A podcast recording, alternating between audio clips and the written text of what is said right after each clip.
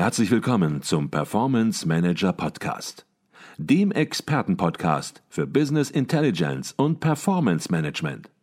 Inspirationen, Know-how und Impulse für Controller und CFOs, die noch erfolgreicher sein wollen. Ihr heutiger Gastgeber Peter Blum.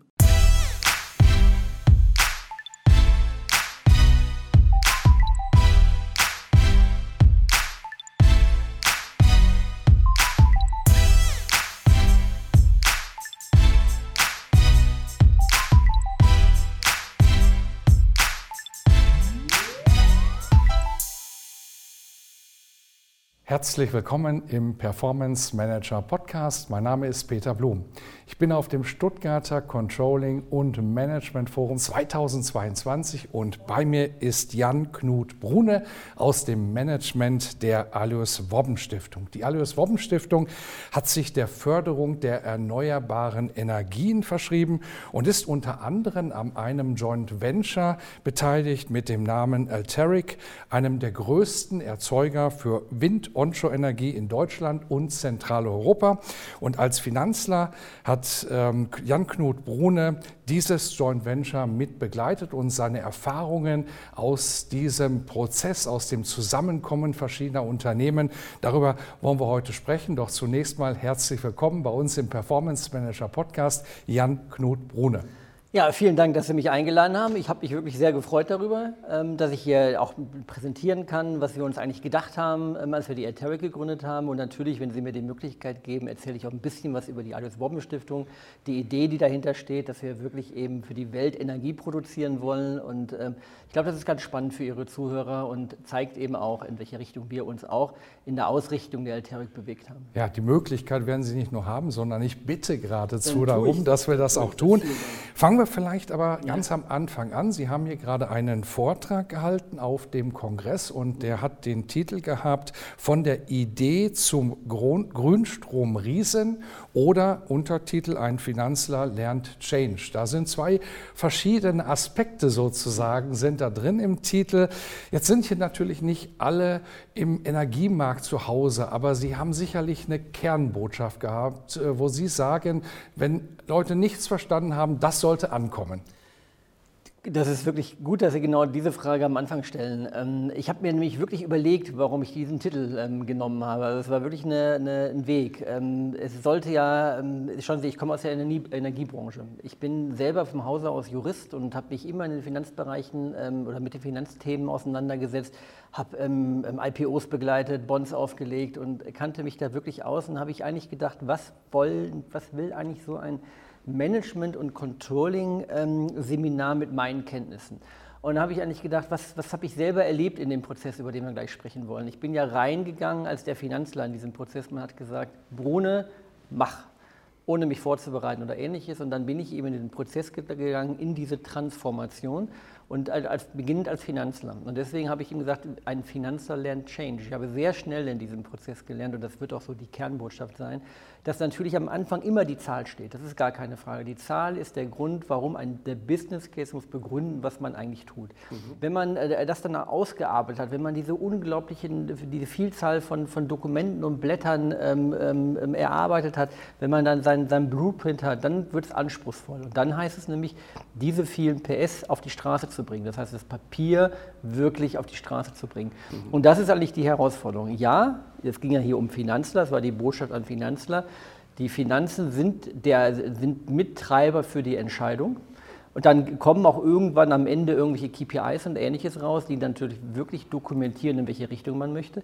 Aber tatsächlich ist da viel, viel zwischen. Und das ist eben Change. Der Finanzler, der ich ja jetzt gewesen bin, musste Change lernen, um zu begreifen, wie man so ein Unternehmen tatsächlich ja, in so eine Transmission, in so eine Transformation bringt. Man muss eben kommunizieren, man muss mit den Menschen zusammenarbeiten, man muss überzeugen, man muss die verschiedenen Herkünfte des Unternehmens genau erkennen. Mhm. Und das war die Herausforderung. Deswegen habe ich geschrieben, eben, wir müssen, wir sind noch beim Namen, aber ich komme gleich weiter, mhm. wir müssen tatsächlich ähm, ähm, ja, diesen Change-Charakter eben vorwegstellen. Und das war hier meine, meine entsprechende Botschaft mhm. bei Controllern ja, das halte ich für sehr, sehr wichtig. Mhm. Jetzt ähm, hatten Sie gerade gesagt, die vielen PS auf die Straße bringen und damit haben Sie natürlich mehr als recht. Jetzt werden möglicherweise einige sagen oder vielleicht sogar viele sagen, den Namen Alteric, das haben wir noch nie gehört. Es geht aber hier nicht um ein kleines Unternehmen, sondern ich sagte das am Anfang, einen Marktplayer, einen großen Marktführer, größter Erzeuger für Wind-Onshore-Energie in Deutschland, in Zentraleuropa. Das heißt also, hier geht es um ein paar PS mehr an der, an der Stelle. Vielleicht können Sie, da ja nicht alle im Windmarkt zu Hause sind, ein bisschen was sagen, wie ist der Markt strukturiert, äh, welche Größe hat er, wer spielt da eine Rolle und welche Rolle spielt Eteric im Detail? Also erstmal, ähm, ich bin nicht so selbstbewusst zu sagen, dass wir der größte Europas sind oder ähnliches. Ich sage immer, wir sind einer der Großen und wir, wir spielen eine gewichtige Rolle.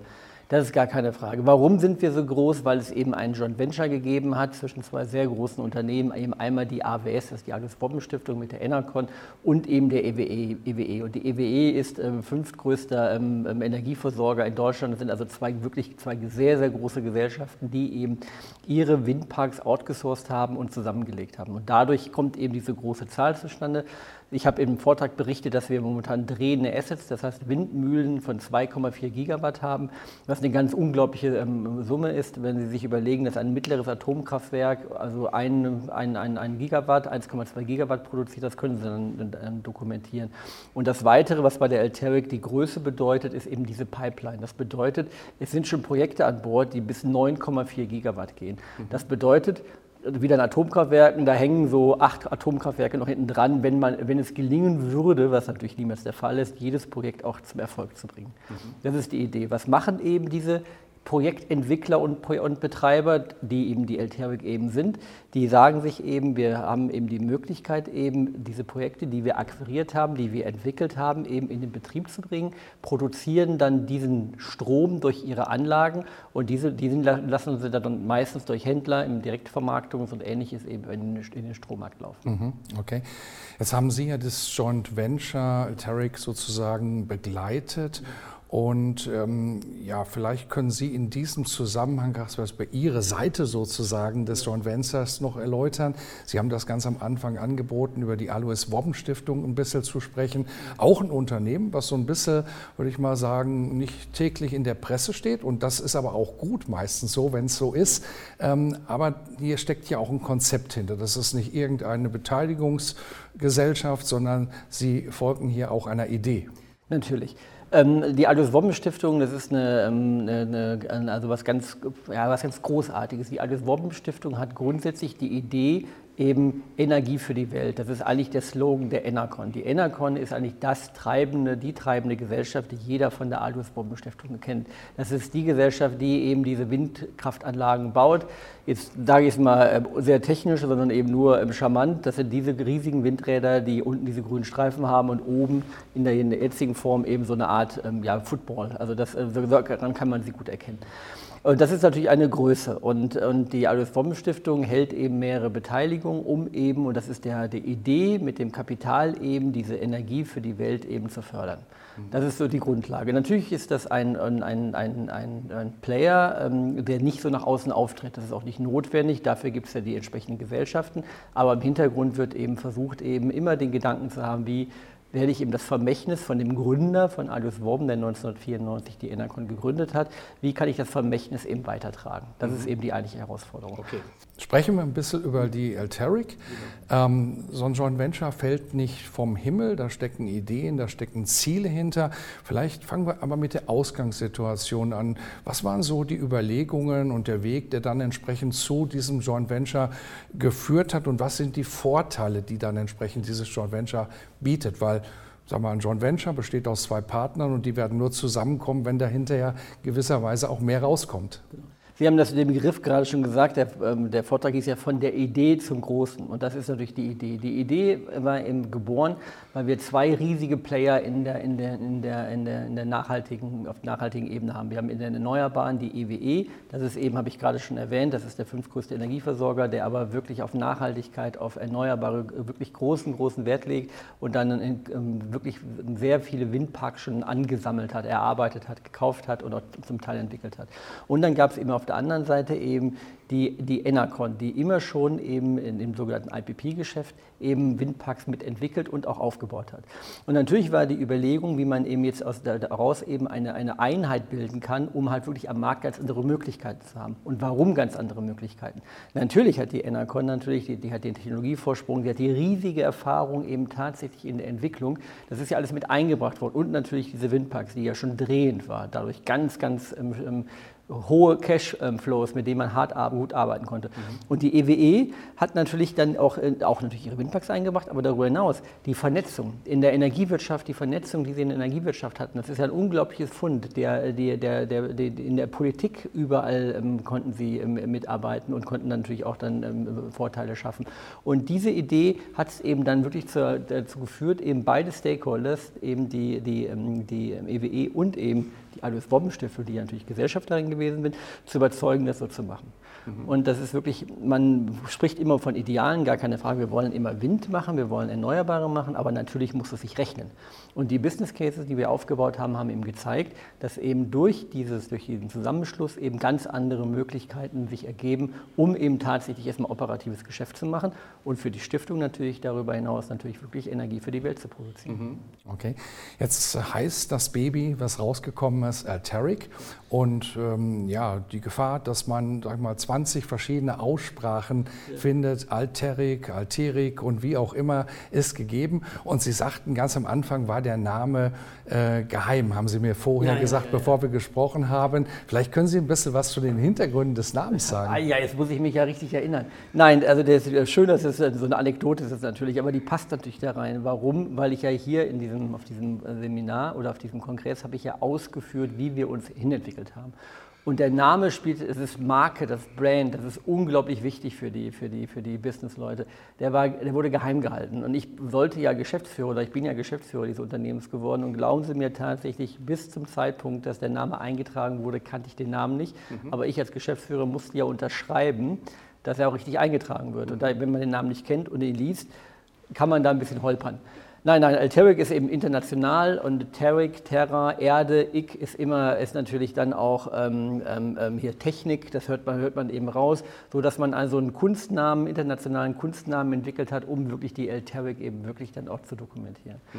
Und die Alteric ist ja neu ne? und das ist so spannend, dass ich auch hier die Möglichkeit habe, von ihr zu erzählen. Ähm, ähm, man kennt sie ja noch gar nicht so richtig. Ne? Man gibt Konkurrenzunternehmen und nicht Konkurrenzmitbewerber, BPD und ähnliches, Enertrag. Das sind ähm, Unternehmen, die schon sehr lange am Markt gewesen sind, auch sehr erfolgreich und sehr gut geführte Unternehmen sind. Und dann kommt eben diese, diese, diese Elteric und die muss sich natürlich entsprechend positionieren und da arbeiten unglaublich viele dran. Und wir glauben, dass der Name dabei hilft. Okay, gehen wir noch mal einen Schritt zurück. Wenn man so ein Joint Venture bildet, dann müssen Partner zusammenkommen und das folgt natürlich im strukturierten Prozess, gewisserweise schon fast einem Lehrbuchprozess. Ja. Und Sie haben diesen Prozess auch heute hier auf dem Kongress sehr detailliert ähm, vorgestellt. Den werden wir jetzt nicht noch mal durchsprechen können, weil es einfach viel zu lange dauern würde hier im Podcast. Aber vielleicht mal andersherum gefragt: Gab es etwas, wo Sie sagen, Mensch, ja, das war das Lehrbuch? Ja so wollten wir es machen, aber das hat so überhaupt nicht funktioniert. Da mussten wir komplett anders denken. Gab es so eine Lessons Learned während ja. des Prozesses? Ja, also komplett anders denken weiß ich natürlich nicht. Ne? Man, wie, ich habe ja berichtet, dass es verschiedene Phasen gab. Ne? Wir haben das PMI 1, PMI 2, PMI 3 genannt. Aber das können wir mal außen vor lassen. Das bedeutet, man produziert erstmal nicht in der Theorie, aber man ist mit den Beratern zusammen, man hat auch die, die beiden Seiten, ähm, äh, hat man sich genau angeschaut vom Joint Venture, also EWE e und, und AWS, hat die, die Ist-Analysen durchgeführt und kam auch zum Ergebnis, was wo das einzig Richtige für die Alterix sein kann. Und hat eben dann, das habe ich ja eben schon so angedeutet, natürlich äh, produziert, produziert und einen wunderbaren Blueprint. Dann muss es aber auf die Straße. Das haben wir eben Readiness genannt. Ne? Das, dann muss es sich auch bewegen. Es muss mal klar sein, dass es sicher losgehen muss, weil das ist ähm, im, im, also, ähm, kritische Infrastruktur. Das bedeutet, es muss operativ funktionieren, sonst hat das deutsche Stromnetz echt ein Problem. Mhm. Aber das haben wir auch geschafft. Aber dann galt es dann auch wirklich tatsächlich, diese ganzen Ideen, diesen Blueprint wirklich umzusetzen. Und da haben wir gemerkt, dass das bei Weitem nicht so schnell und so einfach ist, wie man, das, wie man sich das vorstellt. Dann kamen immer wieder neue Impulse. Das operative Geschäft kam dazu, was ja vorher ähm, nicht mit, äh, diskutiert wurde. Und da haben wir gesehen, dass wir manche Prozesse, die wir entwickelt haben, manche Ideen, manche Gestaltungen, die wir strukturiert haben, dass die einfach wirklich nicht so tauglich sind. Die müssen immer angepasst werden. Mhm. Und ich habe ja gerade erzählt, äh, dass ich ja nur, ähm, also die, das Unternehmen sollte unabhängig sein und ich bin ja als ehemaliger ABS-Mann zwar unabhängig im Enercon, aber nach außen sieht das nicht nach Unabhängigkeit aus. Und deswegen hat man sich natürlich auch ähm, einen, jetzt einen unabhängigen Geschäftsführer ähm, gesucht. Von der anderen Seite, von der EWE, e, war Herr Dr. Kreusten der Vertreter der EWE. E. Wir haben das gemeinsam gemacht. Mhm. Und als wir rausgegangen sind, ist der neue rein und der hat natürlich ganz andere Herausforderungen. Und der sieht natürlich jetzt auch, was wir da erarbeitet haben, ist noch weiter im, im Operativen und muss auch wieder anpassen. Das, ist ein, das lebt, das ist eine, das ist eine Bewegung. Mhm. Also ich habe verstanden, das Konzept, das war gut, dass es da war, aber während des äh, Prozesses sozusagen des Zusammenkommens muss man halt dann eben auch erkennen, ja, dass das Konzept eben nur ein Konzept ist und dass es Veränderungsbedarf ist, so wie es eben in Transformationsprozessen auch entsprechend äh, Veränderungen gibt, denen man sich immer aktuell stellen Absolut. muss. Ich habe das immer gesagt, der Status quo interessiert mich nicht. Mhm.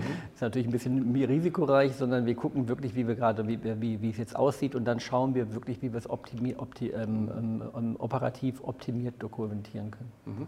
Jetzt haben Sie das Joint Venture sehr erfolgreich an den Markt gebracht. Das läuft ja sozusagen, wenn man es salopp ausspricht. Und Sie haben heute auf dem Vortrag drei zentrale Erkenntnisse für sich sozusagen ja, mitgebracht. Und da lohnt sich schon jetzt so ein bisschen differenzierter nochmal einzusteigen. Und die erste Erkenntnis, die lautet, Zukunft braucht Herkunft, ist jetzt nicht ganz sozusagen äh, ein, ein Originalzitat sozusagen, ist, äh, glaube ich, von Marquardt an der Uni Gießen so ein bisschen abgeleitet. Aber ähm, was ist die Idee, die dahinter steckt? Die Idee ist tatsächlich der Joint Venture. Die Idee ist wirklich, dass wir zwei Häuser zusammengebracht haben. Und das sind zwei Häuser, wo die Kollegen wirklich identifiz weitgehend identifiziert waren mit ihren Gesellschaften. Was, was sagen denn diese Kollegen, wenn sie plötzlich sagen, so, morgen gibt es eine Elterik, du arbeitest für die Elterik. Ähm, das ist ja erstmal eine, ist ja neu. Also muss es einem gelingen, die Leute für, dieses, für diesen Bereich wirklich zu begeistern. Und wenn man, wenn man dann eben die, die Herkunft verleugnet, ist das unglaublich schwierig. Also zweierlei, äh, schwierig. Erstmal, wenn man nicht sieht, welche Stärken beide Gesellschaften wirklich vorher gehabt haben. Die, das muss man eben auch sehen und man bildet natürlich was Neues, gar keine Frage, aber eben nicht ohne Berücksichtigung eben der Stärken, die vorher gegeben sind. Das ist so auf dem operativen Ebene. Und dann geht es eben auch um die Menschen. Die Menschen sind identifiziert mit ihrem Unternehmen, kommen jetzt in diese Elterik und müssen eben mit ihren Erfahrungen eben dann dieses, dieses Unternehmen äh, treiben und nach vorne bringen. Und natürlich, glaube ich, muss man eben als Management dann eben auch akzeptieren, dass eben die Vergangenheit eine riesige Rolle spielt, auch in den Köpfen der Leute. Man macht eben nicht diesen Switch und alle sagen, hurra, ich bin jetzt in der neuen Einheit, mhm. sondern daran muss man wirklich echt, wirklich hart arbeiten. Man muss vorne stehen, man muss, es, man muss die Kollegen eben ähm, ähm, wirklich mitnehmen, man muss es kommunizieren, aber das sind noch andere Punkte, die natürlich jetzt in der Kürze der Zeit nicht dokumentiert werden kann. Integrität, Offenheit, ähm, ähm Kommunikation sind aus meiner Sicht und natürlich auch Leidenschaft, die man zeigt, mhm. Ähm, sind aus meiner Sicht die Treiber, um eben die, die, die mit, mit, Respekt und mit Anerkennung der Vergangenheit eben ein neues Unternehmen aufbauen kann. Mhm. Ich glaube, das ist ein ganz wichtiger Punkt. Das hat auch nichts mit Joint Venture zu tun, sondern ja. das geht auch eben darum, wenn ein Unternehmen ein anderes erwirbt, dann haben wir natürlich auch genau diese Situation und beide Unternehmen haben eben natürlich ihre Vergangenheit, ihre Herkunft und wenn was Erfolgreiches ja, in sich entwickeln soll gemeinsam, dann gilt es eben halt natürlich auch eben diese Herkunft von beiden Seiten eben entsprechend ja auch entsprechend zu würdigen und, und zu berücksichtigen.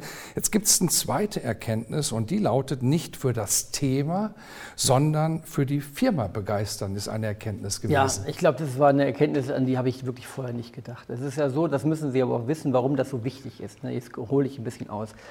Ähm, ähm, die, die, Kollegen, die eben in der Erneuerbaren arbeiten, die haben ja ihr Thema, die haben ja ihre Sache. Das sind ja Leute, die haben sich ja bewusst entschieden, in diesem Bereich zu arbeiten. Das heißt, ich muss die nicht mehr für Windkraft, für Erneuerbare ähm, begeistern, wie in vielen, vielen anderen Firmen, wo erst die Nachhaltigkeit gerade zum Programm wird. Die sind dabei. Die muss ich dafür begeistern, dass, dass wir eben sagen, ihr macht die, diese, diese Sache, die ihr tragt, tragt ihr jetzt aber wirklich für die, für die neue Firma, für die, für die Elteric. Und das ist natürlich eine ganz andere Herausforderung. Ich muss die Elteric attraktiv machen. Ich muss, die Elteric, ich muss die Elteric muss den Kollegen zeigen, dass sie eine gemeinsame Zukunft haben. Das ist, ähm, ich könnte sagen, das war nicht ähm, eigennützig. Ich könnte sagen, das musste ich machen, weil sonst die Leute alle weglaufen. Fluktuation ist ein riesiges Problem in der Projektentwicklung. Das stimmt auch alles, aber wirklich glaube ich, dass der, der, das war nicht der Treiber. Der Treiber war wirklich ähm, die, die, die, die, die Sicht, dieses Unternehmen, und da hat auch Dr. Kreuzen wirklich, wirklich stark mitgewirkt, dieses Unternehmen wirklich so attraktiv für die Kollegen zu machen, dass sie sagen, ich arbeite für die Elteric. Die Elteric mhm. ist, sagen andere Kollegen jetzt anderen Firmen auch, aber die Elteric ist jetzt der Player am Markt, für den es sich lohnt, wenn man Erneuerbare führen will. Und die Alterik bietet mir eben Zukunft, bietet mir Möglichkeiten. Und deswegen habe ich geschrieben, also bei, bei, bei, mein, bei meiner Aussage, äh, du, du musst es eben wirklich, du musst die Leute attraktiv an die Firma binden. Mhm. Da steckt natürlich jetzt eine ganze Masse hinter und es würde mich fast reizen, natürlich jetzt zu fragen, ja, und wie haben Sie das im Detail gemacht? Aber ich glaube, das wird jetzt zu weit führen. Da machen wir vielleicht sogar noch mal einen eigenen Podcast ja, darüber, denn das Thema gibt es alle mal her und ist, glaube ich, super spannend eben auch für, für die Hörer. Sollten wir aber zur dritten zentralen Erkenntnis ja. kommen, weil die ist auch wieder sehr spannend. Jetzt wechseln Sie so ein bisschen die Perspektive und sagen, die Mitarbeiter sind ihres eigenen Glückes Schmied. Und ich vermute, da steckt auch wieder eine ganze Masse hinter. Ja, da steckt sehr viel dahinter. Natürlich ist dieser Satz ein Ideal. Das, so, so, ist es nicht. Äh, das, also ich stelle mich gerne vorhin und sage, lieber Mitarbeiter, du bist wirklich in diesem Team ähm, und du bist wirklich ein, ein, mit ein, ein, ein, ein, ein, ein absoluter Entscheider. Das ist nicht so, das sind die Führungskräfte gar keine Frage. Aber die Mitarbeiter müssen mit jedem Schritt mitgenommen werden. Man muss ihnen wirklich zeigen, dass sie wirklich wenn es nur um, auch wenn es nur um Informationen geht, dass ich, dass ich die absolute Transparenz habe, um wirklich entsprechend umzusetzen. Und dann muss ich aber auch die, die, die, die, ähm, die Möglichkeiten öffnen, wo wirklich eine starke Mitarbeit möglich ist. Und bei uns war es tatsächlich so, als wir gerade, ich habe von den PMIs besprochen, haben wir ja Arbeitsgruppen gebildet. Und da war natürlich immer ein Berater irgendwo dabei. Aber bis in die, bis wirklich äh, tief in die Strukturen des Unternehmens hinein haben die Kollegen von beiden Seiten erstmal separat gearbeitet. Dann wurden die beiden Seiten zusammengeworfen, haben weiter daran gearbeitet, haben weiter optimiert. Und eigentlich muss man sagen, dass viele Ergebnisse tatsächlich aus der Hand der, der Mitarbeiter gekommen sind. Natürlich mhm. der Führungskräfte und der, der, der, der Fachleute. Und dann der, der nächste, die nächste Ebene ist natürlich dann Kultur. Das ist natürlich ein ganz wichtiger, ganz wichtiger ähm, Bestandteil ähm, zu dem Punkt, die, wie wir uns am Markt zeigen. Wollen wir der, ich mache es jetzt total plakativ, wollen wir der überhebliche Riese sein oder wollen wir der Kooperationspartner sein? Das haben wir diskutiert, das haben wir mit den Mitarbeitern diskutiert. Ähm, und das war spannend, wie, einfach wie duzen. Mhm. Kein großes Problem, aber auch das sind Themen, wie, wie man sehr entsprechend diskutiert wie wir kommuniziert haben. Wir haben für, für, für in, in, in, der ganzen Phase, von der ich gerade bespro besprochen habe, haben wir Townhalls und ähnliches eingeführt, wo die Mitarbeiter sich selber vorgestellt haben. Mhm. Das war der, die Idee. Es war wirklich Einfluss möglich und der wurde wirklich gehört und er ist wirklich eingeflossen und hat das Unternehmen mit weitergeformt. Mhm, okay. Kommen wir nochmal auf Ihre Rolle zurück. Ja. Der Titel des Vortrags hieß ja eben Ein Finanzler lernt Change. Sie waren eingebunden in diesen Joint Venture Prozess. Äh, als in der Funktion des Finanzlers, äh, so haben Sie sich zumindest einmal hauptamtlich gesehen. Wahrscheinlich gab es da auch noch viele Nebenthemen, um die es dann entsprechend ging. Und vielleicht äh, nochmal ganz konkret nochmal aus der Perspektive des Finanzlers. Gab es da gewisse Lessons learned aus dem Prozess oder auch vielleicht nur ein Lesson learned, was Sie mitgenommen ich haben? Ich sehe schon, Sie drücken auf die Zeit. Ich habe sie leider nicht im Auge. Nein, das ist tatsächlich so. Das Thema ist so, ich habe das gewählt, weil ich hier vor, Kont vor Kontrollern sitze. Und meine Biografie ist, ich habe mal Jura studiert, war bei PwC, habe Finanzabteilung geleitet, war in Steuerabteilung, war in Rechtsabteilung. Da lernt man sehr schnell, wie man von A nach B kommt. Und es war einfach, ich sage, was lang geht, ich werde schon recht haben, da sitzen irgendwelche Berater, ich nehme ich nehm einen Telefonhörer in die Hand und ich komme irgendwo dahin. Und das funktioniert eben nicht, wenn man einen Joint Venture pflegen möchte. Wenn man durch die Tür kommen will, das ist so mein Lieblingsbegriff, muss man eben viel, viel, viel mehr machen, als eben nur einfach den, den, den Linealstrich ziehen. Und das meine ich eben damit. Ich musste lernen, der ja eigentlich als Finanzler sagt, die Zahl ist das Dominante. Ich habe am Anfang gesagt, die Zahl begründet erstmal das Loslaufen. Unglaublich wichtig. Aber dann geht es, dann kommt, dann kommt, kommt Change. Dann kommt das, was ich meine. Ich lerne jetzt Change. Ich musste lernen, dass es eben nicht so einfach ist. Ähm, dass es eben nicht so selbstverständlich ist, dass, ähm, dass die Leute miteinander reden, dass alles Transparenz ist, dass, dass die Leute miteinander wollen. Das ist nicht selbstverständlich. Und das muss man eben dann Lernen. Und das habe ich, glaube ich, in dem Prozess wirklich gelernt. Mhm. Wunderbar. Ich glaube, wir könnten noch über viele, viele Dinge reden und Sie haben es auch gerade gesagt, ich drücke auf die Zeit sozusagen, auf die Tube.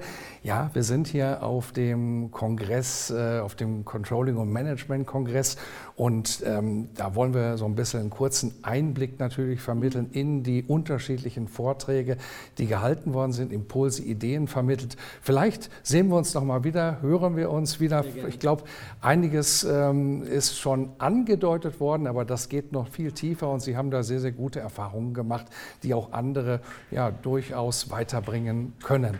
Das war Jan Knut Brune aus dem Management der Alois Wobben Stiftung, der das äh, Joint Venture in Richtung Alteric maßgeblich begleitet hat. Herzlichen Dank für diesen wertvollen Input. Vielen Dank, es hat mir sehr viel Freude gemacht und ich stehe Ihnen immer gerne zur Verfügung. Danke sehr.